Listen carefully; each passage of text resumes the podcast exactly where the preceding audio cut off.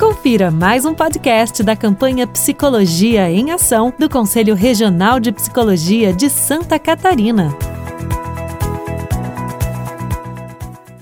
Boa noite a todos e a todas, sejam bem-vindos à nossa live voltada sobre a atuação da psicologia no cenário de políticas públicas, principalmente nesse cenário da Covid. É um prazer estar com todos vocês e justamente a ideia é a gente refletir um pouquinho né, a, a, sobre a atuação nesse cenário de políticas públicas frente à pandemia, esse cenário de emergência. A gente aproveita esse início de fala já para agradecer a parceria da FECAM, né, em nome da Janice, e também do Comitê Estadual da Assistência Social da Covid, e aí a gente está com diferentes hoje conselheiros e também convidados justamente para a gente debater sobre esse cenário de políticas públicas.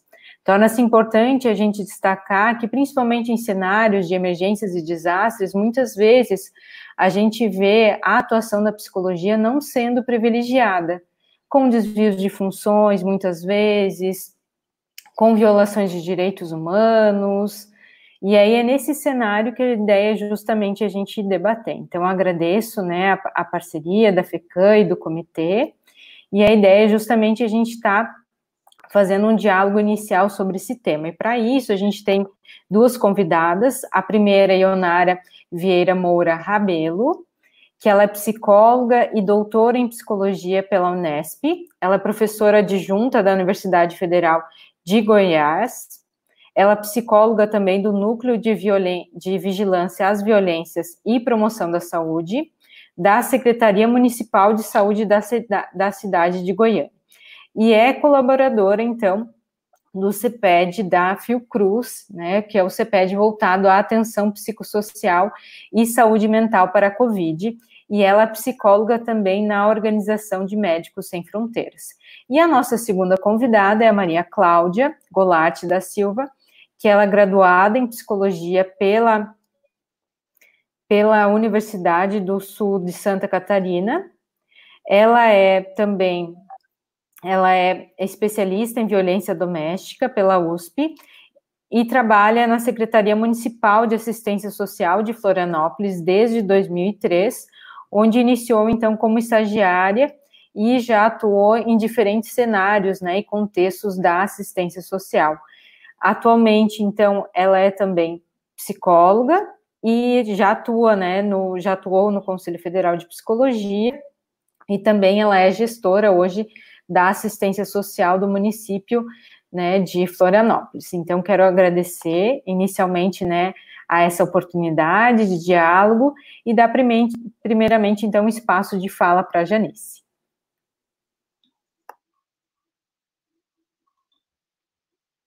Então, boa noite a todos. Cumprimentar aqui a Roberta.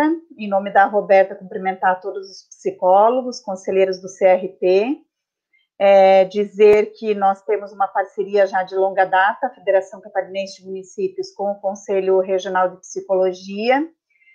Uh, Para nós é um imenso prazer poder ter esse espaço de discussão das políticas públicas nesse momento da pandemia é lá nos municípios que a política de saúde e a política de assistência social estão fazendo o atendimento direto à população, que tem sido é, o público principal, tanto da doença, do Covid, quanto de todas as relações e vulnerabilidades sociais e expressões da questão social que tem rodeado, né, as famílias e a população nesse momento de pandemia, desde aquelas famílias que têm as crianças hoje é, diretamente em casa, em função da, do, do, da suspensão das aulas, aquelas famílias que têm algumas situações de violência acontecendo dentro de casa, aquelas famílias que por algum motivo eram trabalhadores autônomos e nesse momento estão sem a possibilidade do trabalho e que acabam se tornando então famílias vulneráveis, como a gente diz, as novas famílias, né, que estão passando por vulnerabilidades sociais nesse momento, que talvez antes da pandemia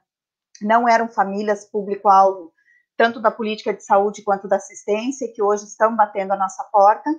E diante dessas duas políticas, nós temos profissionais é, fantásticos que têm feito hoje um trabalho excepcional, tanto na política de saúde quanto na política de assistência social, no cotidiano dos municípios, Profissionais esse, tanto do serviço social, quanto da psicologia, da área da saúde e outras tantas políticas de extrema importância nos nossos municípios, no nosso estado, enfim. Então, eu quero aqui, desde já, dizer que a FECAM, através dos 21 colegiados regionais de assistência social, da política de assistência, através do nosso colegiado também da saúde, onde nós temos essa perspectiva dentro da FECAM, onde há esse diálogo, é, nós temos acompanhado todo o trabalho que os psicólogos têm feito aqui no estado de Santa Catarina, muito preocupados, né, no dia a dia, em poder fazer o melhor atendimento, muitas vezes é, com dúvidas também em relação a fazer um excelente trabalho, um trabalho que seja de fato é, que tenha um reflexo, um resultado na vida das famílias catarinenses e das famílias junto aos nossos municípios. Então, quero aqui reforçar a parceria da FECAM com o CRP, dizer que estamos sempre à disposição, a gente vem acompanhando o trabalho dos psicólogos, tanto na política de saúde quanto da assistência, trabalhadores de extrema importância dessas duas políticas, e reforçar que tanto a política de saúde quanto a política da assistência social são políticas essenciais nesse momento, e políticas que são essenciais nesse momento, que serão muito mais essenciais é, pós-pandemia, porque a gente diz que a doença, esperamos que ela passa, né, que ela passe, mas todas as consequências e reflexos desta doença, desta pandemia, desse momento atual, eles vão ter continuidade na vida do cidadão e na vida das famílias. Então, que a psicologia, que os psicólogos hoje, trabalhadores tanto da política de saúde quanto da assistência social, se mantenham e continuem bastante firmes nesse processo de fazer um atendimento com de maior qualidade possível, sempre buscando as instituições, tanto o CRP, quanto a FECAM, quanto as associações, é, para que possam fazer com qualidade, com ética, com compromisso, com compromisso ético-político das suas profissões, o melhor atendimento, um atendimento com qualidade às famílias catarinenses. Então, eu quero mais uma vez agradecer e dizer que as portas da FECAM estão sempre abertas aos psicólogos, a essa categoria de trabalhadores tão importantes nessas políticas públicas, quanto ao Conselho Regional de Psicologia que os representa. Então, ficar à disposição, vou acompanhar também o debate, espero que nós tenhamos aí contribuições bastante significativas. Quero aqui cumprimentar as duas palestrantes, tanto da saúde quanto da assistência, em especial Maria Cláudia, que é quem eu conheço, onde tivemos a oportunidade, em alguns momentos de luta, tanto no Conselho Estadual quanto na política de assistência, de dialogarmos, de construirmos um processo democrático de diálogo entre as profissões e poder avançar nesse sentido. Então, desejo que nós tenhamos um importante debate. Muito obrigada, Roberta, e fico à disposição.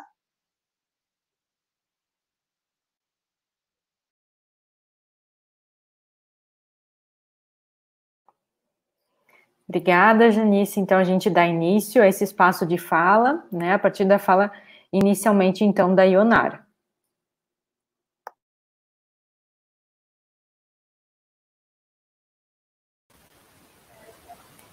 Boa noite, então. Obrigada, Roberta. Obrigada ao Conselho Regional de Psicologia por, pelo convite. Obrigada pela oportunidade de a gente conversar de du, du, duas partes do país tão distintas e mesmo tão próximas, o que nos une é a psicologia, né?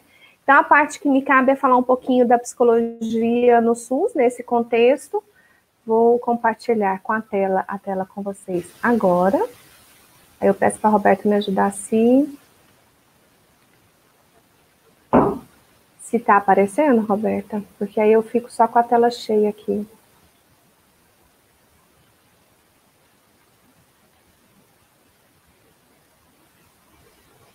Ok? Bom, é, o conceito que embasa a atuação da psicologia, ou mesmo de diversos profissionais na atenção psicossocial no SUS, no Sistema Único de Saúde, pelo menos aqui eu falo da cidade de Goiânia, na Secretaria Municipal de Saúde da, da, da cidade de Goiânia, e aqui a gente está utilizando o conceito de necessidades de saúde mental e atenção psicossocial da, do IASC, que é uma agência com mais de 40 organizações que trabalham atenção psicossocial e toma, em, em, em cenários de desastres, pandemias e de, e de conflitos armados, violência. Então, é, é nesse espaço que a gente discute. Essa pirâmide, bem rapidamente, ela fala das necessidades pensando em um país. Então, ela está em termos gerais, pode ser que seja diferente de um país para outro, a depender da pandemia, isso também distingue, e aí a gente olha ela é, partindo ao meio. Do lado esquerdo seria como a gente pensa as necessidades de saúde mental e atenção psicossocial antes de um desastre. E do lado direito, pós, ou mesmo agora nesse momento que a gente está durante o desastre. Então, vocês veem que na base da pirâmide do lado esquerdo, 87% de nós, em algum momento antes de um desastre, uma pandemia, né?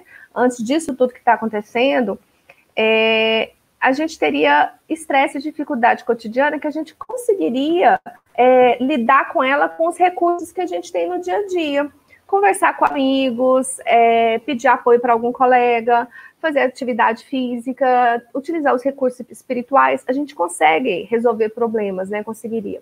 10% de nós teria algum problema psicológico, eles nomeiam como problema psicológico, mas eu acho que o tempo talvez seria mais um, um, um, um, algum momento de crise maior, né? E de, desses 10% com um atendimento de um profissional de saúde, manejo da higiene do sono, uma escuta qualificada, que a gente chama no SUS, essa pessoa se sentiria ouvida e conseguiria fazer a resolução dos problemas.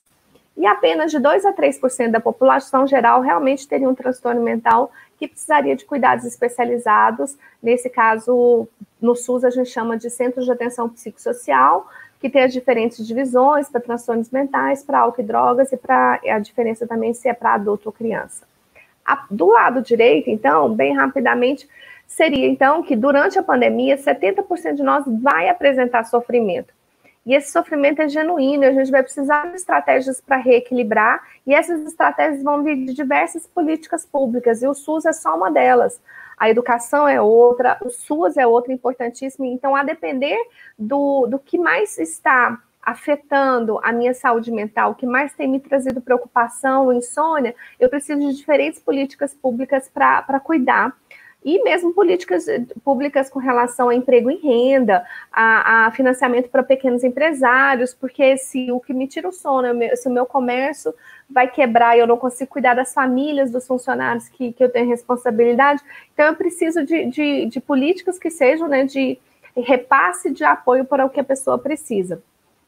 20 a 25% de nós, e alguns estudos da, da OPAS falam, tem um estudo antigo que pode variar de 30% até 50% de nós, pode ser que a gente tenha um sofrimento maior ou momentos de maior crise. Por exemplo, durante a pandemia agora, o momento em que, um de nós positiva ou alguém da nossa equipe, o momento em que com tudo junto eu, eu ainda perco o emprego e aí eu vou ter um, um humor, o meu humor deprimido vai, vai prolongar mais, ou a minha ansiedade vai subir no momento em que a gente perde um colega de trabalho ou, ou, um familiar, e aí o sofrimento genuíno, eu preciso de mais apoio das equipes e não precisaria especificamente vir de um psicólogo, um agente comunitário de saúde, uma enfermeira ou enfermeiro da equipe, um, um, uma assistente social que trabalha tanto com a gente quanto no SUAS, uma escuta, escuta, qualificada, ela pode manejar esse sofrimento e ajudar a pessoa a iniciar a resolução dos problemas e essa pessoa vai se sentir cuidada. 3 a 4% vão desenvolver o transtorno mental que precisa de cuidados específicos, né, que no caso seriam os CAPs, geralmente pessoas que já tinham um transtorno anterior ou pessoas que vão ter, ah, das experiências de vida, um alto, uma alta vulnerabilidade, pessoas idosas, acamadas, com deficiência, mulheres e crianças, podem desenvolver, ou profissionais de saúde que passam por muitas perdas, e geralmente o que pode desenvolver, o que mais aparece nos estudos após um desastre, são os transtornos depressivos e ansiógenos, ah, os transtornos de ansiedade. Os transtornos de estresse pós-traumático entram como terceiro ou quarto, e nem é a grande maioria. Com a base nessa pirâmide, a gente vê que a gente pode fazer muita coisa em qualquer parte da pirâmide que a gente esteja. Sendo uma profissional da saúde, sendo psicóloga, tem trabalho para todo mundo e a gente não vai esperar a pandemia passar para cuidar do que restou da pandemia. A ideia é outra. A gente vai cuidar do sentido que é a gente trabalhar em equipe, cuidar dos familiares, cuidar da comunidade. A psicologia pode se comprometer muito com muitas atividades que não necessariamente seria a psicologia clínica. Então, nós da saúde, a gente já traz esse olhar, e o SUAS também traz demais, que é esse olhar de como construímos a saúde a partir dos determinantes sociais, das desigualdades de gênero. Então, assim, uma pessoa que está sofrendo nesse momento da idade e é uma mulher branca, classe média, que tem todo o apoio da família, e uma outra que é uma mulher negra que está desempregada, é óbvio que o sofrimento e a ansiedade é genuíno, mas se eu não trabalhar os determinantes sociais do sofrimento dessa mulher negra a partir dessas condições, eu não estou fazendo uma psicologia comprometida com o sofrimento humano. Eu estou indicando que ela vá para psicoterapia sem me preocupar com o alimento, o, o, o aluguel social ou as condições que precisam ser dadas para essa mulher ter dignidade. Então, alguns conceitos que a gente precisa alinhar. O primeiro, a gente chama de normalização. E a gente fez uma linha de cuidado em Goiânia, publicada numa nota técnica, e essa linha de cuidado que tem, tem sido o nosso norte. Então, na cidade de Goiânia, a gente tem conversado muito com as equipes, porque quando a gente tem pessoas chegando na unidade com crise de choros, gritos, e dizendo que não está dando conta, as pessoas geralmente falam: não, deixa eu encaminhar para a equipe de saúde mental, deixa eu chamar um psicólogo. Só que durante a pandemia, isso precisa ser trabalhado como uma reação normal diante de uma situação que é anormal. E ao tratar como uma situação normal, qualquer pessoa da equipe, do guarda, agente de saúde, tem que ter um treinamento de primeiros cuidados, que chama primeiros cuidados psicológicos, fora do Brasil a gente chama de PFA, que seria um, um acolhimento, uma escuta para a gente ajudar genuinamente essa pessoa a se reequilibrar e conseguir manejar aquele momento de crise. Ou se é um período mais conturbado, em que a pessoa vai, vai, vai cada vez mais perdendo sono, que a gente trabalhe com elas estratégias de autocuidado para que ela consiga se reequilibrar e não precise iniciar o uso de medicação, que ela seja afastada, que ela perca ainda uma série de garantias com relação ao trabalho dela.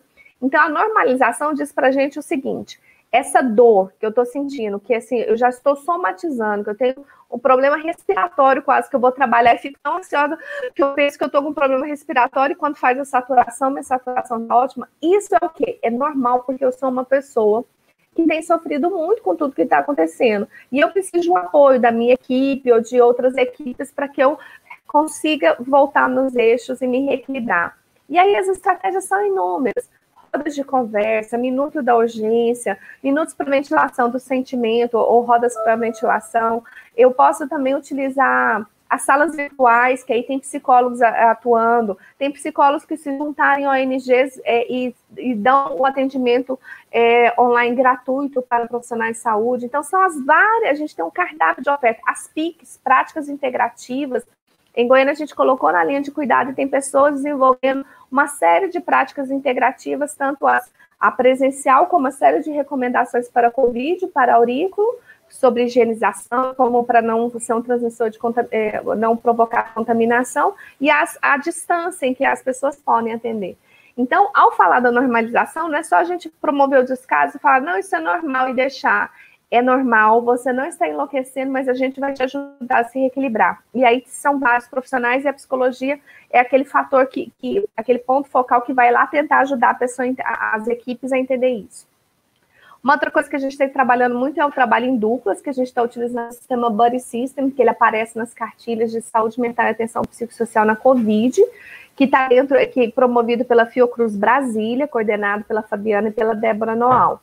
Então lá já tem a descrição e eu recomendo que vocês entrem, peguem as cartilhas, né? O curso é um curso que tem várias coisas na plataforma que mesmo quem não está fazendo pode assistir as aulas, as aulas não, o debate que acontece toda quarta-feira, né?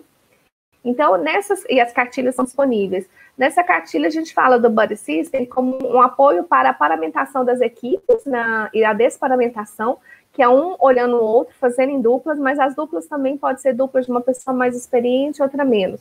Uma pessoa que está um pouco mais equilibrada, outra menos. E uma vai cuidar do outro. A dupla, ela é espelho e anjo da guarda. A dupla é aquela que vai chegar e vai perguntar, como que você está? O que, que você fez para descansar ontem? A dupla é aquela que vai te lembrar que você precisa comer, você precisa dormir, você precisa ter um tempo para você.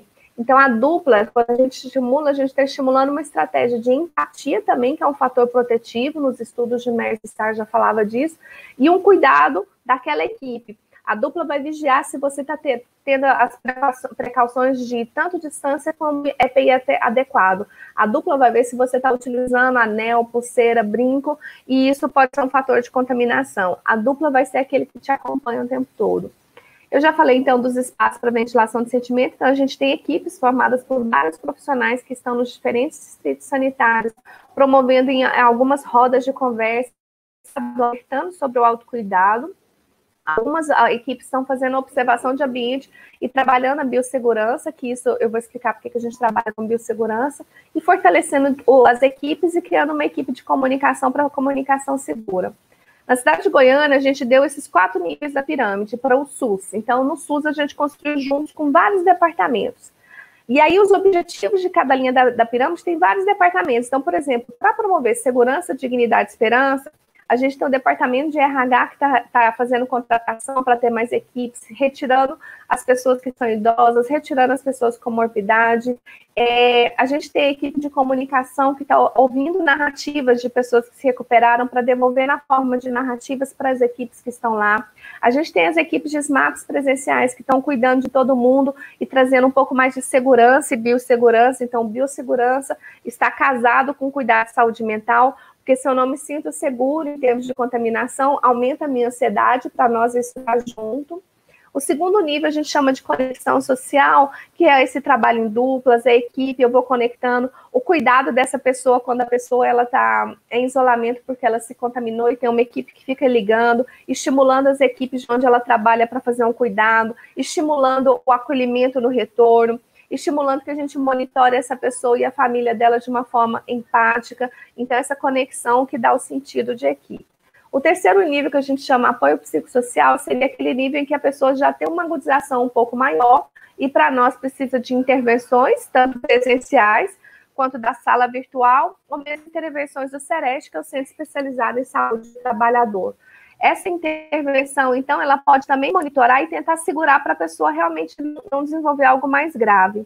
E, por último, a atenção especializada, que seria na saúde mental, com os CAPs, ou uma atenção, atenção se tem uma medicação de, de pessoas, famílias, vai para essa atenção especializada ou os pronto-socorros de psiquiatria. Uma coisa importante também é que esse apoio que a gente está dando, então você vê, a psicologia está em toda a pirâmide trabalhando com equipes, trabalhando virtualmente, presencialmente, no Sereste, nos CAPs. Então, a psicologia se une a uma série de colegas, tanto para produzir o cuidado, e essa linha de cuidado é para os profissionais. Eu não vou explicar hoje a linha de cuidado para a população, porque tem vários níveis. E essa linha de cuidado é uma linha de cuidado muito interessante, que ela começa falando assim, como cuidamos de nós, para que a gente se sinta é, empoderado para cuidar dos outros. Então, a gente segue esse modelo e você vê que a psicologia está em todos esses espaços e a gente é um grande fomentador de estratégias que sejam positivas. Acho que no debate dá para a gente conversar mais e eu já fiz os meus, estourei acho que meus 20 minutos, eu queria agradecer e ouvir a Maria Cláudia, a gente ver como é que vai ser. Ionara, muitíssimo obrigada pelo teu espaço de fala, sempre é muito bom estar contigo, te ouvir, né? Tu traz conhecimento e por isso que a gente quis te chamar, porque tu traz uma experiência, né? De cenários de emergências e desastres vinculados às políticas públicas e aí vai dando todo o sentido para esse espaço de fala. Muito obrigada.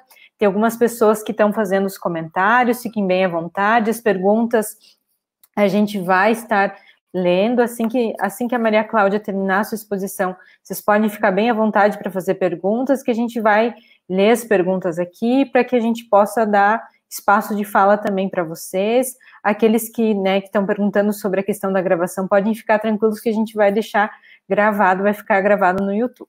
Bom, então vou agradecer novamente o espaço de fala e eu, Nari, agora né, passo a palavra para a Maria Cláudia.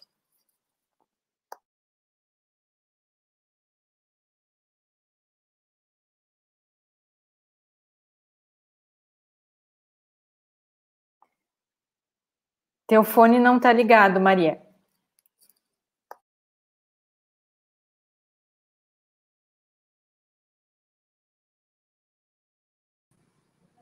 Boa noite.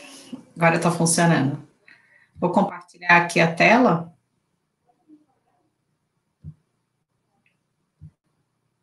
Queria agradecer o convite do CRP, a iniciativa, pela realização dessa live, é sempre importante a gente proporcionar espaços para a discussão dessa política pública, da atuação dos psicólogos na política pública, né? É um prazer sempre ouvir a Ionara falando da atuação no SUAS e naturalmente a gente remete toda, é, toda atuação e pensando na prática, na, no SUAS, na política de assistência, o quanto a gente pode é, replicar e trazer para a nossa prática do, do, na própria assistência social. Então, todas as pirâmides, né, toda a questão de atuação em duplas, no cuidado com as equipes, é sempre bastante importante. Vamos ver se eu consigo compartilhar.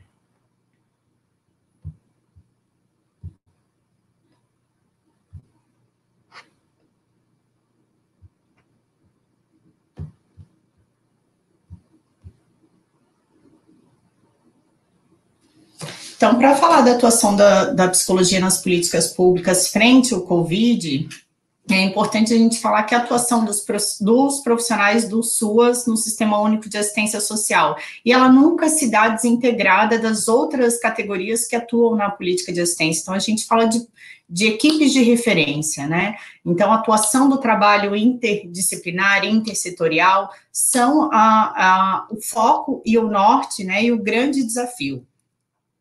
Assistência social como um serviço essencial, acho que é muito relevante é, uma luta histórica é a assistência social ser reconhecida como uma política essencial. Então, já no início da pandemia, no decreto de 20 de março, a assistência social veio é, sendo considerada uma política, é um serviço essencial junto com a política de saúde e outras. Então, já foi um grande avanço, se é possível é, destacar potencialidades que a gente encontra nesse momento grandes desafios perante o isolamento social. Já está super destacado que é, a grande forma de tratar, de prevenir a questão da pandemia é o isolamento social. E dar conta disso na atuação, na prática, é um grande desafio. Então, discutir a possibilidade dos atendimentos remotos, da atuação interdisciplinar, intersetorial, a garantia de direitos perante o isolamento social, quais são as seguranças afiançadas, né? Garantir essas seguranças dentro do SUAS, acolhida, segurança de acolhida, autonomia, de convivência e o trabalho social com famílias. Então, né, a grande dificuldade de integrar serviços e benefícios. É, eu estou com uma dificuldade que quando eu compartilho a tela, eu não consigo acompanhar vocês, e eu não sei do tempo, não sei como fazer isso Roberta? Eu te aviso, pode ficar tranquilo. É que daí a minha tela fica cheia, eu não consigo ver tu, ninguém falando comigo. Aí eu tenho medo de me perder. Vamos eu te aviso, eu te aviso por WhatsApp, pode ficar tranquilo. Vamos ver se dá.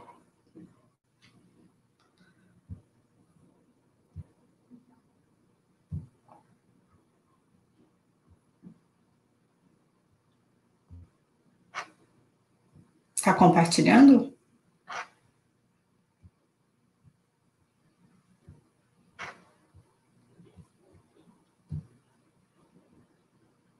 Não sei se eu vou conseguir passando e, e falando.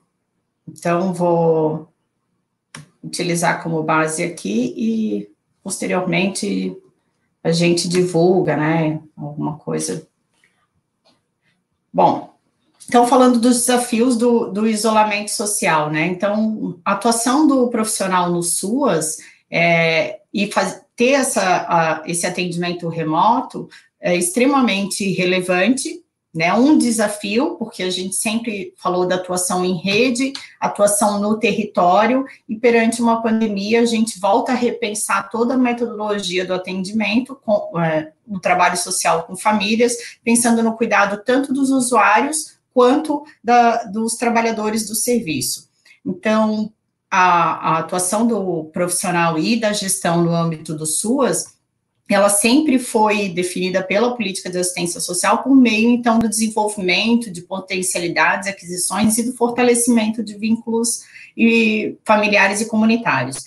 Então, importante sempre destacar qual que é a concepção de convivência e fortalecimento de vínculos. Então, a gente traz atuação inter, né, que é interdisciplinar e intersetorial, esses os grandes desafios disciplinar, que são os desafios, então, da atuação em equipe, como que a gente garante atuação interdisciplinar em tempos de pandemia, atendimentos remotos e isolamento social. Essa tem sido um, esse tem sido um grande desafio para as equipes, né? Como não voltar à fragmentação e o trabalho multidisciplinar e fortalecer a atuação interdisciplinar e poder fazer o atendimento às famílias com uma equipe de referência.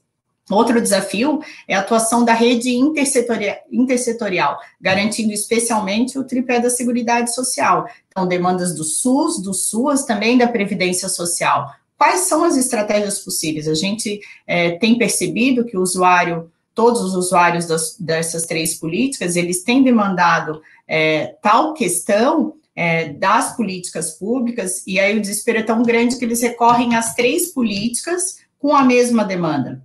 Então, a grande estratégia de poder atuar é, intersetorialmente, também interdisciplinar, é também uma forma de rever é, os fluxos, os fluxos, fortalecer a atuação em rede e interdisciplinar. Uma grande é, ação é, possível seria o fortalecimento do trabalho é, social com as famílias. Então, uma proposta tem sido a elaboração conjunta e participativa de um plano de trabalho, de um plano de intervenção, de um plano de contingência ou plano de ação, como queiram chamar, né? Mas estratégias de construção coletiva e de planejamento de trabalho. Então, quais são as contribuições de cada disciplina, cada categoria, cada profissional dentro do serviço para compor aquele trabalho, aquele tipo de atendimento. E na intersetorialidade, quais são os fluxos possíveis, né? É, para não ficar na pessoalidade, no contato pessoal com os profissionais de cada política pública, mas quais são os fluxos que estão determinados dentro, políticas, dentro dessas políticas para melhor atender os usuários. Então, pensar nesse planejamento, é, nos formatos, e a Ionara trouxe isso, é, as plataformas, as salas virtuais, os momentos, resgatar os momentos, é, assim como a gente tinha no dia a dia e presencial das reuniões em equipe, discussões de caso, poder trazer isso também para um processo e uma prática de trabalho. Aí poder avaliar dentro dos fluxos o que, que é possível permanecer e o que, que não é, é viável né, presencialmente acontecer. É, de acordo com a política de assistência, Política Nacional de Assistência, lá de 2004, a proteção social ela deve garantir as seguranças de sobrevivência, que é rendimento e autonomia, de acolhida e de convivência ou vivência familiar. É, diante de desastres, é, situações de emergências, a gente sempre vê a grande dificuldade dos profissionais conseguirem atuar de forma planejada e continuada não é incomum encontrar soluções imediatas e o atendimento àquela emergência, é, aquela situação emergencial, no foco na dificuldade. Então, o conceito de atenção psicossocial da saúde, ele também pode ser é, feito uma analogia no SUAS, quando para atenção psicossocial em saúde, a gente deixa de focar na patologia e passa a focar nas pessoas, para o SUAS, a gente deve deixar de focar apenas nas inseguranças de renda, na ausência ou na fragilidade de renda, mas poder focar, então, é, nas relações e nos vínculos, tanto comunitários quanto familiares.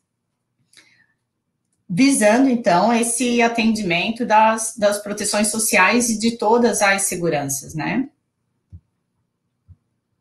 Então, o trabalho social com famílias, as estratégias, então, pensar de todas as ações que são possíveis, o que é, e de que forma, nesse momento, a gente pode realizar? Estratégias de busca ativa, de atendimento, acompanhamento, articulação e fortalecimento da rede intersetorial, a concessão dos benefícios eventuais, os encaminhamentos e as orientações visando a garantia de direitos, a resolução do Conselho Federal de Psicologia ela trouxe de uma forma muito genérica a questão do atendimento online, com uma visão muito focada é, na psicologia clínica. Na atenção, no, tanto na atenção psicossocial no SUS, quanto no atendimento das equipes de referência no SUAS, é, eventualmente alguns acompanhamentos familiares sempre foram, já eram realizados por telefone ou contato de busca ativa, agora com, em alguns locais com a disponibilidade de aplicativos de WhatsApp. Então, são formas de acesso a essas famílias e contatos possíveis, é, mas sem é, sem deixar de lado os preceitos éticos da profissão. Então, o cuidado é, com a relação com as pessoas que estão próximas daquele usuário, na, a relação da acolhida, é, o, é, o, acesso às informações, mas sempre visando o, contato né, e o, a proteção social e também o sigilo sempre que possível, poder identificar os riscos, né? A gente sabe que na, nas situações de atuação em, em, emergência e violência, a notificação é compulsória. Isso porque as pessoas precisam e procuram os profissionais, e uma questão ética é que visa todas as categorias aí da, da política de referência, né? Da política de assistência às equipes de referência. Então, é, são muitas, muitos pontos para falar, mas em especial o que sempre faz, nos volta a refletir, né, é, nos, nos, remete à reflexão, é qual seria o objetivo do SUAS, né, o, quais são os focos, né, o que a gente procura. Então, poder fazer uma avaliação de risco e vínculos é o que nos faz a gente definir qual é a proteção e qual é o serviço de referência que essa família deve procurar. Então, a gente avalia se o, a, o as relações e os vínculos familiares estão frágeis, mas precisam de um fortalecimento, de uma atuação em prevenção e promoção desses vínculos. Então, a gente remete à proteção social básica. Quando a gente entende que esses vínculos estão frágeis, mas eles não estão rompidos, mas há uma, uma, um indicativo, um indício de violação de direitos, a gente remete à proteção social especial né, e a média complexidade. Quando há uma ruptura dos vínculos, é alta complexidade. Se a divisão e a tipificação do SUAS, ela sempre foi focada na relação dos vínculos familiares, é, se remete que esse objetivo, esse deve ser o foco. Então, quando o usuário vem, é, no, procura a política de assistência com uma demanda, é, seja por uma por renda, seja por uma questão do benefício eventual, o foco é, tem que ser ampliado pela atenção psicossocial, podendo olhar especialmente a rede de apoio familiar e comunitário, assim como na, no, no SUS é, ele foca, ele procura em razão de uma patologia, mas a atenção psicossocial vai olhar para a pessoa e não para a doença. É lógico que a patologia e o diagnóstico ele não é, é negligenciado, mas ele não é o foco principal. Então, dito tudo isso, o grande desafio é a integração do serviço e do benefício, né? E se o objetivo do SUAS é o fortalecimento dos vínculos, por que, que a gente não realiza o trabalho social com famílias?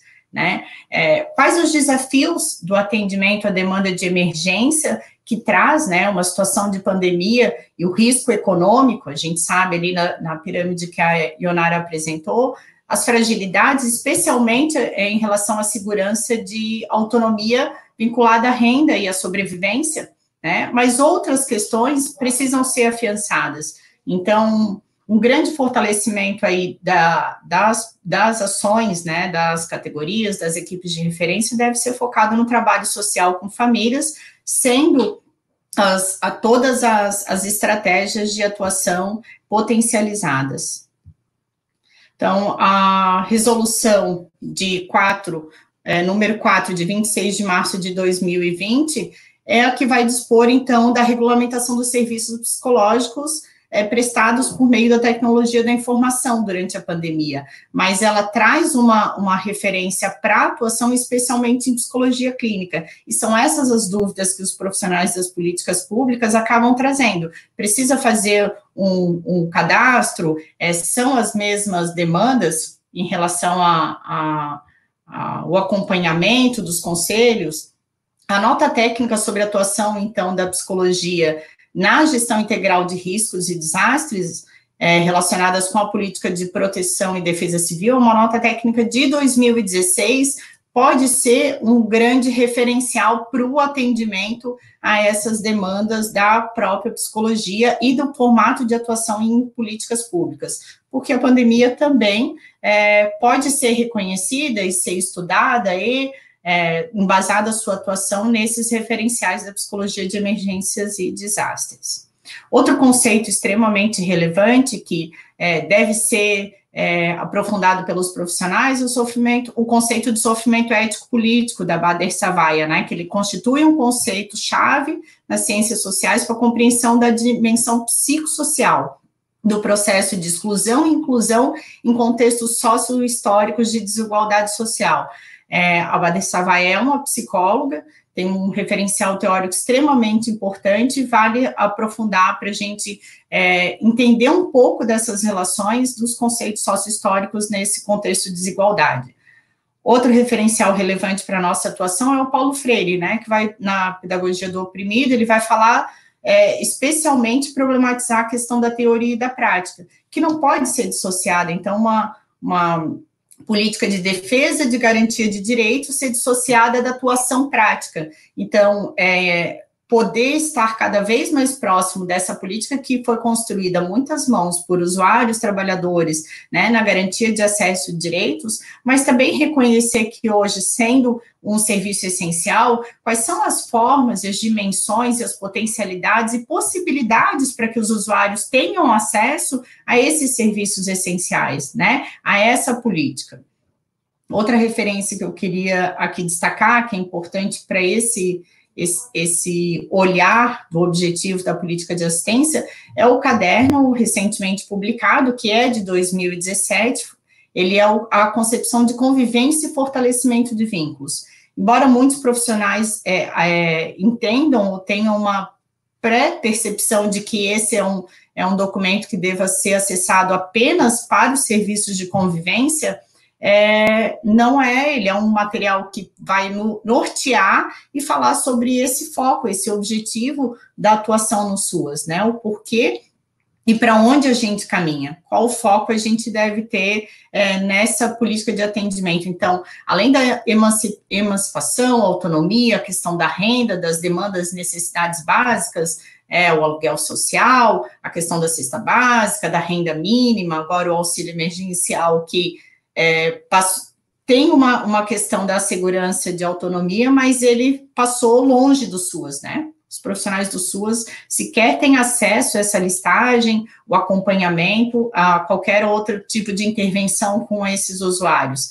Mas ainda assim é uma forma de garantir essa segurança de sobrevivência e autonomia. É, então, o decreto que institui a política de assistência como essencial e a portaria é, 54 de 1 de abril, que vai falar é, sobre a, a, atuação né, dos profissionais de assistência social do SUAS é, diante da pandemia acho que me estendi, né? Queria agradecer, Roberta, pela, pela condição, desculpa não ter conseguido disponibilizar os slides, tinha preparado esse material, mas à disposição para a gente conversar um pouquinho aí depois do debate. Muito obrigada, Maria Cláudia. A gente está vendo que o pessoal já está trazendo algumas perguntas, né? Em seguida eu já vou trazer, né, já vou fazer a leitura para que a gente possa iniciar um debate entre a Maria Cláudia e a Eunara, e a ideia era justamente a gente refletir sobre esse contexto né, da atuação da psicologia nesse cenário da Covid, principalmente na política pública do Sistema Único de Saúde e da assistência social. Né? E antes de dar início as perguntas, é importante a gente salientar também que esse evento ele foi realizado, né, pela Comissão da Psicologia da Saúde, da Psicologia da Assistência Social. A gente tem também uma comissão voltada à psicologia na gestão integral de riscos e desastres, onde a gente tem elaborado alguns materiais voltados à orientação para a categoria e também o CREPOP, né, que é um centro de referência justamente que produz referências técnicas, e dentre essas referências técnicas é importante a gente até comentar algumas que têm relação com esse tema, que são as referências técnicas voltadas à atuação, né, das psicólogas e psicólogos no CREAS, né, que foi publicado em 2013, a, a o documento, né, a referência técnica voltada à atuação das, das psicólogas dos psicólogos na rede de proteção a crianças e adolescentes em situação de violência, a, a referência técnica voltada à atuação das psicólogas nas medidas socioeducativas, a referência técnica também que foi atualizada, voltada à atuação das psicólogas e psicólogos no CRAS,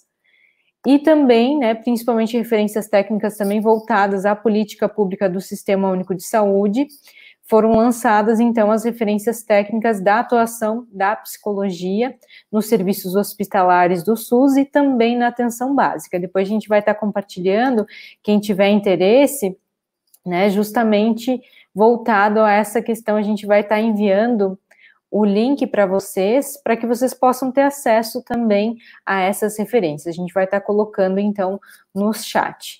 E para dar início, né, a ideia é justamente a gente vai fazer a leitura, então, de algumas perguntas, para que a gente possa iniciar o debate, então, com a Ionara e a Maria Cláudia.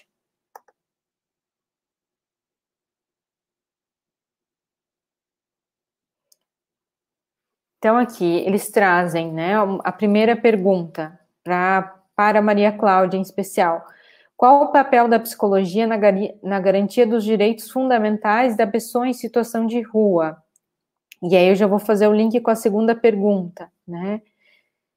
Quando a secretária fala do fortalecimento da rede intersetorial, da, quais são as estratégias para garantir a segurança social? Né? Eu vou fazer essas duas perguntas e aí depois eu vou dar o espaço também, quem quiser fazer alguma pergunta voltado também à questão da política pública do Sistema Único de Saúde também, né? Fiquem à vontade para a gente estar tá fazendo esse debate.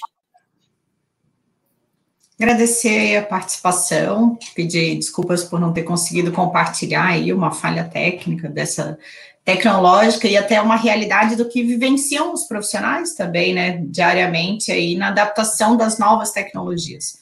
Passamos aqui pela mesma situação. Bom, em relação às contribuições das, da psicologia, da, da, de qualquer categoria, né, na política de assistência, acho que toda é uma política que ela é integrada, então, ela, desde a Constituição da, dessa política, então ela prevê a participação é, da sociedade civil organizada, dos usuários, trabalhadores, os usuários, todos estão contemplados na construção, fiscalização e avaliação dessa política.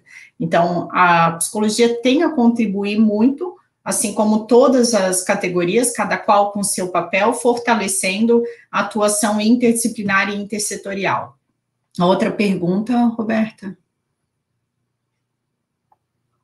Eles trazem bastante algumas perguntas voltadas principalmente às pessoas em situação de rua nesse cenário da Covid. Como que têm sido realizadas, então, as ações do Sistema Único de, né, da Assistência Social? Então, quais são as, as ações efetivas sendo, então, realizadas, né, para a população em situação de rua, alojada, então, na passarela, sobretudo as mulheres? Certo.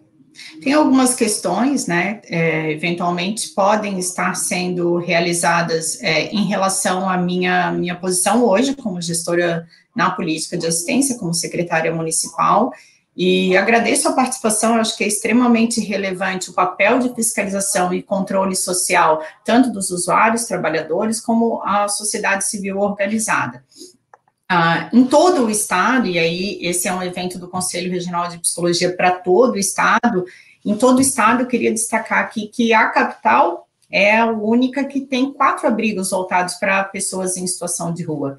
E o abrigo provisório na, realizado atualmente na Passarela da Cidadania, ele teve a sua ampliação para atender é, as pessoas em situação de rua, que muitas delas é, não se adaptam, né, já tiveram nos, nos serviços de acolhimento contínuo, não se adaptam por outras razões, já tiveram por diversas vezes, e também pela possibilidade de ofertar uma alternativa à situação de rua e à desproteção é, na, em razão da pandemia. É, obviamente não é, já é manifesto e reconhecido pela gestão municipal e todas as pessoas que frequentam que não é o local ideal, mas tem sido a melhor estratégia no momento diante da, da questão. Eu vou deixar aqui o meu e-mail, né, da secretaria para responder como secretária todas essas indagações que a gente faz isso no núcleo intersetorial, é, que existe um comitê para as pessoas em situação de rua, Conselho Municipal de Assistência,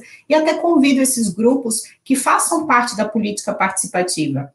A política participativa que vai definir tanto a questão de orçamento quanto a questão de acompanhamento, ela é nos conselhos ela se faz nos conselhos. Então, o Conselho Municipal de Assistência Social, o Conselho Municipal dos Direitos da Criança e Adolescente, o Conselho da Mulher, o Conselho do Idoso, e, e a gente percebe que a ausência de muitos grupos organizados que eventualmente poderiam estar contribuindo um pouco mais, na, tanto na construção quanto na fiscalização desses espaços. Então, fica aqui esse convite. Obrigada. Perfeito, obrigada, Maria Cláudia. Vou aproveitar e já fazer a pergunta então para a Ionara. Né, a Ionara trouxe um pouquinho também né, dessa vasta experiência que ela tem.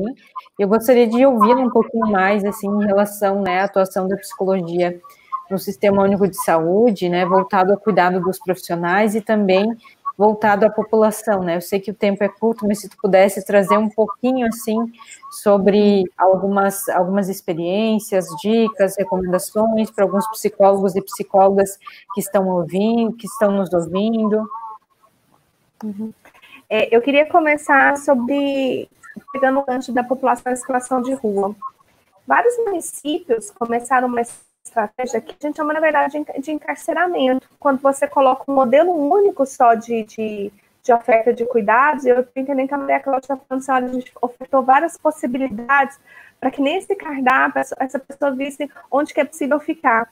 Porque tem muitos modelos de abrigamento que são modelos assim, só entra se for família, só entra se for até até hora, só entra se tiver né, sem um cachorro, só para entrar com um cachorro não vai ter jeito. Então, assim, daquela, da, daquele cuidado com aquela pessoa, se ele é usuário de drogas, se tem outras comorbidades, a, a adaptação dele em modelos muito rígidos de abrigamento é muito difícil.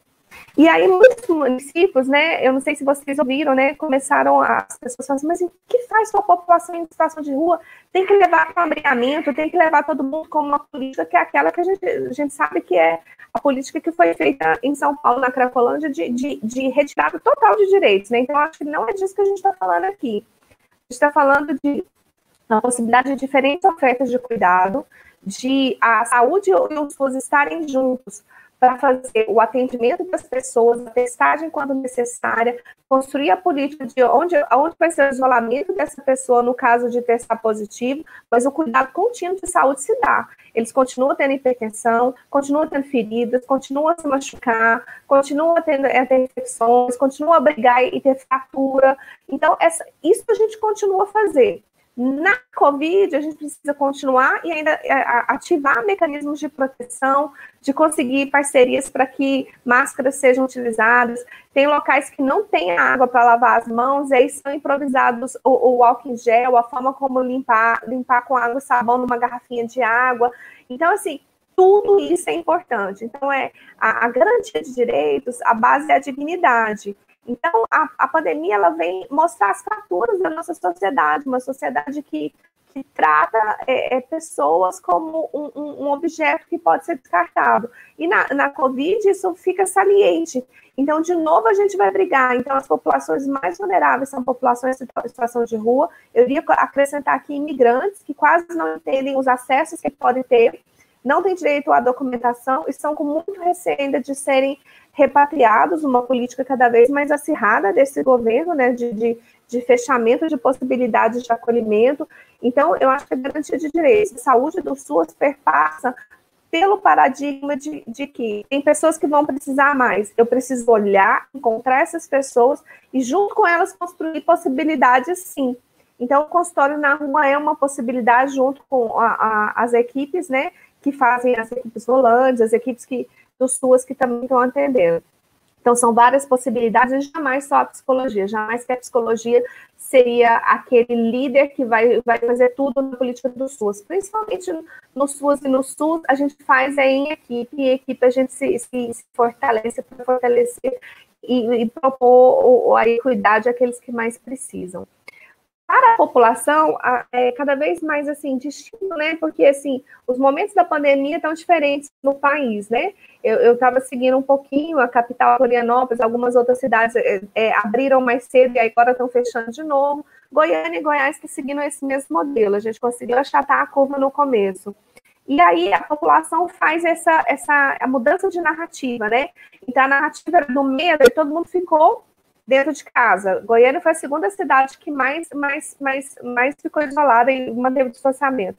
E aí as narrativas ambíguas do, do, do, do governo, dos diferentes governantes, foram criando diferentes percepções. E aí a narrativa de que as pessoas iriam morrer de fome, quando na verdade precisava que o governo desse mais subsídios, deve condições. A política do SUAS, que é tão importante, foi a que salvou o cadastro único das famílias. Foi isso que salvou grande parte das famílias nesse momento. Se a gente não tivesse essa política, a gente estaria muito pior. Então, nesse momento, a gente, a saúde e o, o, o, o SUAS se unem junto com a educação, que também está distribuindo alimento para as crianças e merenda, para falar de como é a política pública que vai cuidar, mas precisaria de mais coisas, né? E essa narrativa do governo fez a diferença de percepção. Então, eu queria pegar esse foco, que a gente trabalha muito, né, Roberto, em emergência e desastre, a percepção de risco. Então, as diferentes narrativas criadas alteraram a percepção de risco das pessoas, que passaram a clamar por uma volta ao trabalho, e hoje eu vejo, desde ontem, abriu tudo em Goiânia, os ônibus lotados.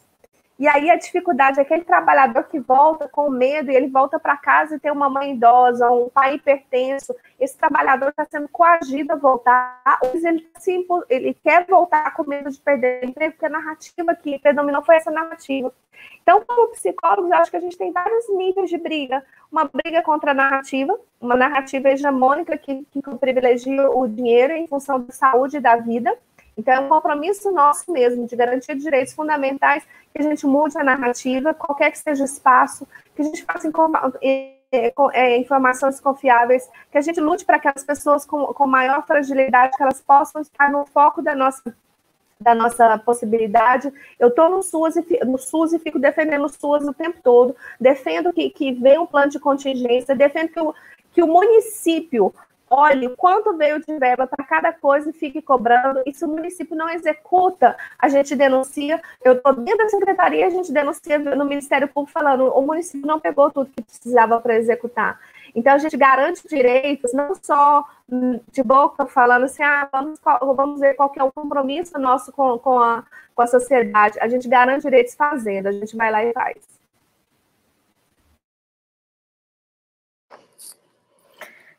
Perfeito, Ionara, muitíssimo obrigada. E temos aqui bastante eh, contribuições, né? E eu gostaria de fazer uma pergunta para as duas, e a ideia é justamente a gente né, trazer esse debate a Vanessa ela traz, quando se trata né, de, de atendimento remoto, considerando a população mais vulnerável, que tem acesso aos meios tecnológicos, quais que são as alternativas né, que estão sendo propostas para garantir esse acesso ao atendimento? E aí eu faço a pergunta para as duas, justamente para a gente refletir nessas duas políticas públicas. Bom, é, assim, nessa por, última portaria citada, é, houveram as recomendações do MDS sobre a, as, a condução, sobre os atendimentos na política de assistência social. É, tem sido recomendado aos municípios providenciar o maior número de possibilidades e acesso. Aqui em Florianópolis, a gente disponibilizou, já no início da pandemia, um privilégio é, de vários canais remotos, então desde o Facebook, WhatsApp, e-mail e telefone. Então são quatro possibilidades de acesso remoto sem que a pessoa precise se deslocar presencialmente até o local. Os atendimentos presenciais, eles estão ocorrendo mediante agendamento, e sempre que um usuário vai diretamente até o serviço, é, ele é acolhido, mas respeitando as orientações de segurança, de que fique um metro e meio de distância, é, verificada e distribuído quando é possível a máscara e a utilização do álcool em gel. Acho que essas medidas são necessárias para todos os serviços. Tem sido aqui também na política de saúde, aqui nos postos de saúde também tem sido dessa forma. Então, os atendimentos é, presenciais somente em situações de emergência, sempre identificado outras possibilidades para evitar mesmo, já que é nítido uma campanha que as pessoas devem ficar em casa, né? Isso é, é sabido por todos, então a gente deve evitar o deslocamento e o atendimento presencial. Isso para a segurança do usuário, quanto é, para o servidor para o trabalhador. Quanto ao atendimento remoto, é, nós temos é, feito uma discussão e algo que, que tem sido é, bastante produtivo é a discussão e o, o privilégio da autonomia do profissional pela decisão de qual é o melhor meio e qual é o melhor formato. As famílias que já eram acompanhadas, por exemplo, pelo CREAS, né, então medidas socioeducativas, CEPRED, PAEF, são famílias que, em que o técnico já sabe e conhece a realidade de cada família. Então, foi proporcionado para que cada servidor, cada trabalhador pudesse decidir qual estratégia, qual acesso é melhor para aquela família. Então, algumas famílias é, já tinham contatos é, telefônicos, orientação, recebiam das técnicas do serviço, é, têm recebido informes via WhatsApp, que os, todos os serviços tiveram, e quando o técnico define pela, pelo atendimento presencial, é, é uma escolha, né, um instrumento, que é, é possível, mas cabe ao profissional fazer a definição de qual melhor estratégia. E quando é presencial, então, respeitando o agendamento e as condições de segurança. Queria destacar também, só por último, pedir um apoio também da Ionara para falar sobre o atendimento online. É, destacar mais uma vez que a, a resolução do CFP, é, a gente sente falta de ter contribuições aí, por exemplo, da COMPAS, que é a Comissão Nacional do, da Psicologia na Assistência Social, que acolhesse e desse conta da demanda dos profissionais da assistência. Né? É, então, orientações técnicas a partir do atendimento remoto. O CFP olhou só para os profissionais que fazem atendimento clínico, então que já tem, é, que passam a atender por Skype, e aí todas essas orientações e cadastro. Mas o atendimento, o que me preocupa quando a gente fala de atendimento psicológico na assistência social, é, a gente volta àquela dicotomia de atendimento do serviço social e atendimento do psicólogo, né? E a gente vem trabalhando há muito sobre a integração e sobre o trabalho da equipe de referência. Quando a gente diz atendimento psicológico na assistência, a gente define um campo de atuação específico é, e privativo dentro da política, seja do serviço social quanto da, da psicologia, a gente está fragmentando e retornando a, a um período em que a gente vem tentando superar. Então, divulgar atendimento psicológico na, na assistência social e fazê-lo dessa forma é, é preciso é, aprofundar e, entender quais são os aspectos e que tipo de, de serviço está sendo ofertado e, e, se ele é caracterizado como serviço do SUS, do SUAS, né, como do PAIF, do PAEF, ou se ele está é, utilizando outras, outras, é, outros atendimentos, outros instrumentos que não da política de assistência social.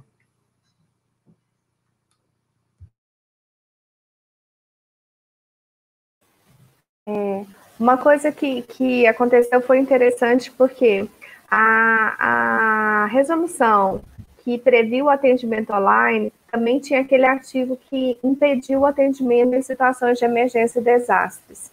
Por quê? A gente entendia que a desconexão com o território, políticas públicas, iria fazer um atendimento vazio e, no mínimo, ideológico, sem estar vinculado às reais necessidades de uma pessoa que passou por uma situação de desastre que precisaria da mobilização junto à associação, para que ela resgatasse as possibilidades do que ela precisaria no caso de um deslizamento, no caso de um, de um alagamento ou um tornado, alguma coisa assim.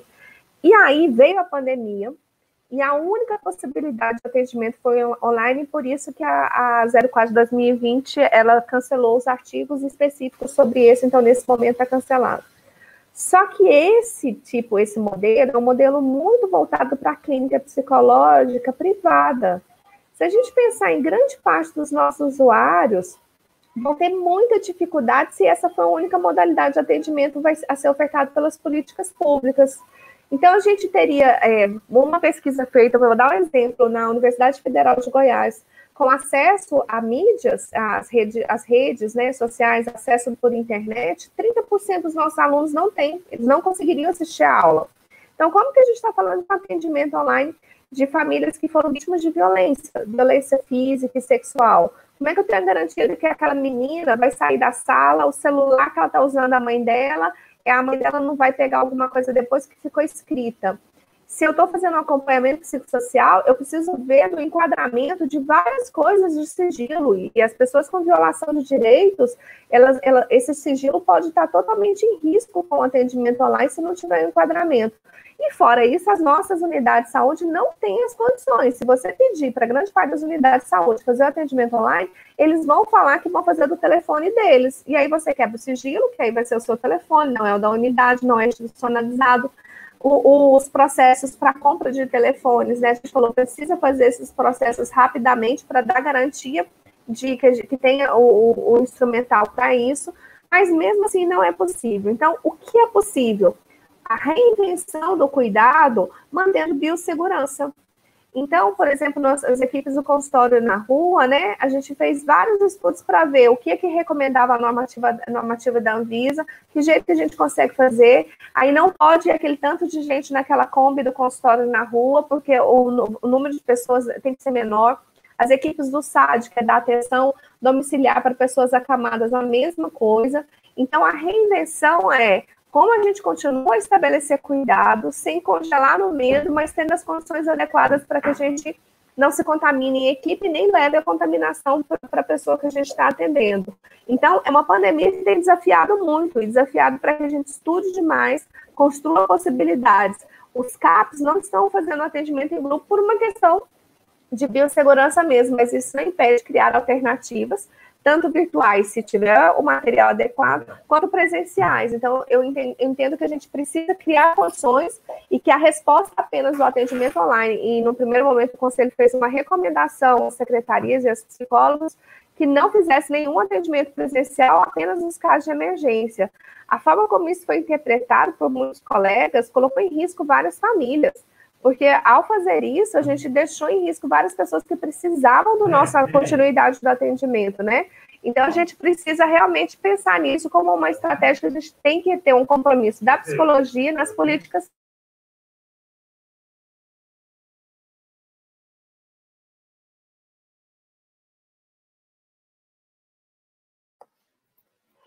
Perfeito, Ionara, Maria Cláudia, acho que esse cenário realmente ele traz essa necessidade justamente de a gente repensar as práticas da psicologia, né, ainda mais a gente, a gente trouxe em alguns outros momentos da live, porque quando a gente fala em cenários, né, Ionara, de desastres, a gente já tinha muitas vezes delimitado qual que era o campo de atuação, agora quando a gente fala em um cenário, né, de emergência de saúde pública, onde de fato, né, o contágio e o risco ele é invisível muitas vezes, a gente precisa realmente repensar e reinventar né, as práticas dentro da psicologia. E aí teve uma, uma pergunta que eles fizeram, e eu sempre estou priorizando as perguntas justamente que envolvam ambas, né, justamente para a gente gerar o, o debate.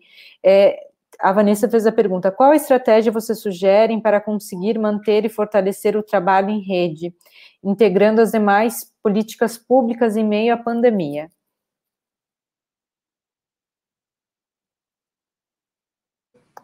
Bom, na, na minha fala eu fiz uma breve sugestão ali de que a gente possa construir nas equipes, né, tanto gestão, equipes de serviços, construir coletivamente, de forma participativa, o plano de ação ou de contingência, um plano de trabalho, mas um planejamento da ação. Então, achei muito interessante, Roberta, quando tu traz a diferenciação da, do, de um cenário de desastre e de o que diferencia uma questão de pandemia em saúde pública, né? Nós já tivemos aqui em Santa Catarina diversas situações de desastre é, gravíssimos, né, em que fomos chamados, enquanto psicologia, atuar, é, mas são situações em que o risco, ele, ele é evidente, né, e a, o território, ele tem uma, é, ele, tá, ele tem um limite, né? E na, na situação da, de saúde pública que a gente vive a pandemia, ele, além de ele ser invisível, então não tem uma, um limite territorial, como tem o desastre. Né? Então, ele é por toda a cidade, em todos os bairros, em todo o mundo. É, e a, a, a, necessidade de se ter que reinventar processos, né, é, tanto de trabalho quanto de educação em todas as políticas, né, e aí é, questões que, é, além da questão da economia e o, o, compromisso da psicologia em poder é, tratar dessas narrativas que a Ionara bem trouxe, é, mas também um olhar diferenciado para as novas relações durante a pandemia e pós-pandemia. Então, do aumento, é, em, em, razão do isolamento social, do aumento das, das questões de violência doméstica né, é, das capacidades e articulações que as famílias estão tendo que lidar. Então, muitas mulheres, chefes de família, e passam aí, já passavam a acumular, então, questões de, de trabalho, é, questões de cuidado da casa, e agora passam a ser responsáveis também pela educação dos filhos, né? Então, aí, com a, com a educação online, virtual, ou acompanhamento por meio de apostilas. Então, aí uma, uma maior sobrecarga das mulheres é, na pandemia. Então, são várias questões que nos convidam aí a, a problematizar, a refletir, mas, sobretudo, é, penso que a Ionara trouxe ali na, na sua proposta, né, de, de estratégias para tudo isso, a pirâmide que vai falar do convívio social, das propostas do trabalho é, do body system, o sistema onde um tem cuidado com o outro, então, de a gente poder replicar, e aí trago a minha sugestão de trabalhar a partir da perspectiva do Paulo Freire, é de que a teoria ela tem que estar muito próxima da nossa prática. Então, a partir do momento que a gente traz isso e teoriza sobre as relações, a importância e o fortalecimento dos vínculos comunitários e familiares, a gente precisa, é, de fato, fazer com que isso aconteça também nas nossas relações de trabalho com os nossos pares. Esse cuidado, esse fortalecimento de vínculo, a gestão do trabalho, de, da educação entre os nossos pares e o cuidado com outras mulheres e assim por diante, né? E que não fique só numa, numa teoria, né? Mas sim uma prática.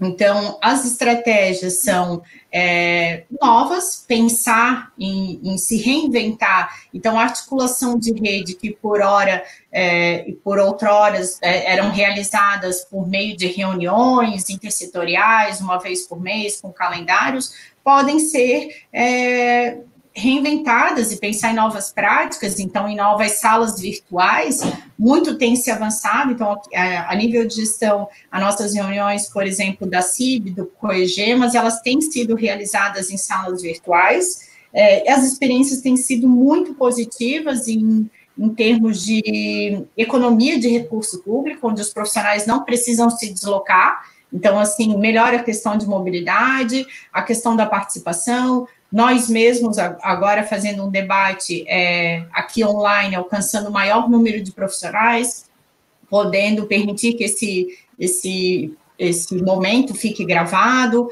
e disponibilizado em outros, né, para quem não pôde acompanhar no momento, mas possa é, em outras ocasiões. Então, a, a possibilidade, a sugestão fica aí de a gente replicar essas, essa, esses instrumentos e possibilidades também o trabalho em articulação de rede é, promovendo a realização de fluxos de trabalho, né, das, das políticas intersetoriais, que agora passam a não ser nem sempre só presencial e por meio de documento, mas facilitando a estratégia, então, é, por encaminhamento por e-mails, é, WhatsApp, poder disseminar e usar a comunicação e agilidade a nosso favor. Uhum. É, sobre a rede, igual a Maria Cláudia falou, cada município já estruturou a rede num determinado formato, né? E as readaptações foram feitas. Então, por exemplo, o estudo de caso é, mensal, mas com a possibilidade de resolver questões é, semanalmente, diferentes casos na rede de proteção, pessoas em situação de violência, por exemplo, aqui em Goiânia ele, ele deu uma parada pelo, pela forma como as pessoas estavam tentando se organizar e, e já retomou. Então, é muito importante o município entender que eu acho que retomar o trabalho em rede não é só retomar os trabalhos no grupo de WhatsApp. Retomar o trabalho em rede é escutar as diferentes necessidades de cada um e a gente entender que durante uma pandemia, essas diferentes necessidades precisam ser, ser redimensionadas para a gente se adaptar. Então, aquilo que era burocrático, é, que eu precisava de um ofício, não sei o quê, vai ter que ser mais ágil. Então, por exemplo, a gente teve reuniões já em março, com, se não me engano, março ou abril, com a Secretaria de Assistência Social, perguntando qual a capacidade de, de funerais, por exemplo, vocês têm? Qual a capacidade de, de, de construir, ter cheques moradias? Qual a capacidade, como é que a gente vai estruturar o fluxo? E aí tem coisas que é claro, gente, não, tem, não, é, não é perfeita. Aí tinha ah, umas falas assim, não, porque a saúde quer, a saúde não é a saúde. Tem uma colega minha das assistências que ela fala assim, não é a saúde. A família precisa. A saúde só é a pessoa que está dando voz falando se a gente precisa. Então, qual a capacidade que a gente tem de, quando um pai e uma mãe forem internados com Covid, e a gente ter duas ou três crianças na casa com suspeitas e ninguém da família estende a querer pegar essa criança porque não tem. Qual vai ser o abrigamento? Com qual isolamento? Como é que a gente faz isso? E a gente precisa fazer rápido. Então, a rede precisa aprender que precisa se, se redimensionar rapidamente sair das estruturas burocráticas para a gente construir rapidamente as respostas que as pessoas precisam. Então, o que se espera de nós da psicologia é que a gente, junto com a rede, fale, a gente precisa flexibilizar, dá mais para ficar nesse formato tão engessado e a, e a Covid está pedindo isso de nós agora, e o trabalho em rede é isso. Como é que a gente faz rapidamente? Então, assim, ó, ah, tem uma família precisando de comida, que o pai foi internado, ele era o principal provedor, não tem como receber o salário, precisa de comida. Ah, tem que ir para o CRAS para depois, não sei. Não, é preciso de comida hoje. Então, como é que a gente vai fazer? Então, talvez é isso que a gente esteja falando, que ele precisa redimensionar em rede. Perfeito, Ionara, Maria Cláudia, né? Tem algumas perguntas também que foram feitas ali, voltadas à questão de, de pessoas em situação de rua. Depois, Maria, se tu puder colocar então seu e-mail também, para depois a gente possa disponibilizar para ir tirando todas as dúvidas. Nesse momento, a gente também quer agradecer a parceria da FECAM, do Comitê Estadual da Assistência Social, a presença e a fala né, da Ionara, que sempre nos afeta a fala também da Maria Cláudia, que foi muito pertinente quando a gente pensa na atuação da psicologia na política pública da assistência social. E a ideia é justamente a gente finalizar nesse momento, agradecer o espaço de fala. A gente está aberto, enquanto Conselho Regional, para sugestões de lives, tem, temas que vocês considerem, psicólogos e psicólogas pertinentes, para que a gente possa abordar e refletir é um processo, né, quando a gente fala da Covid, né, como a Ionara falou, um processo novo, no sentido que a gente tem que ir construindo e pensando nesse cenário de políticas públicas.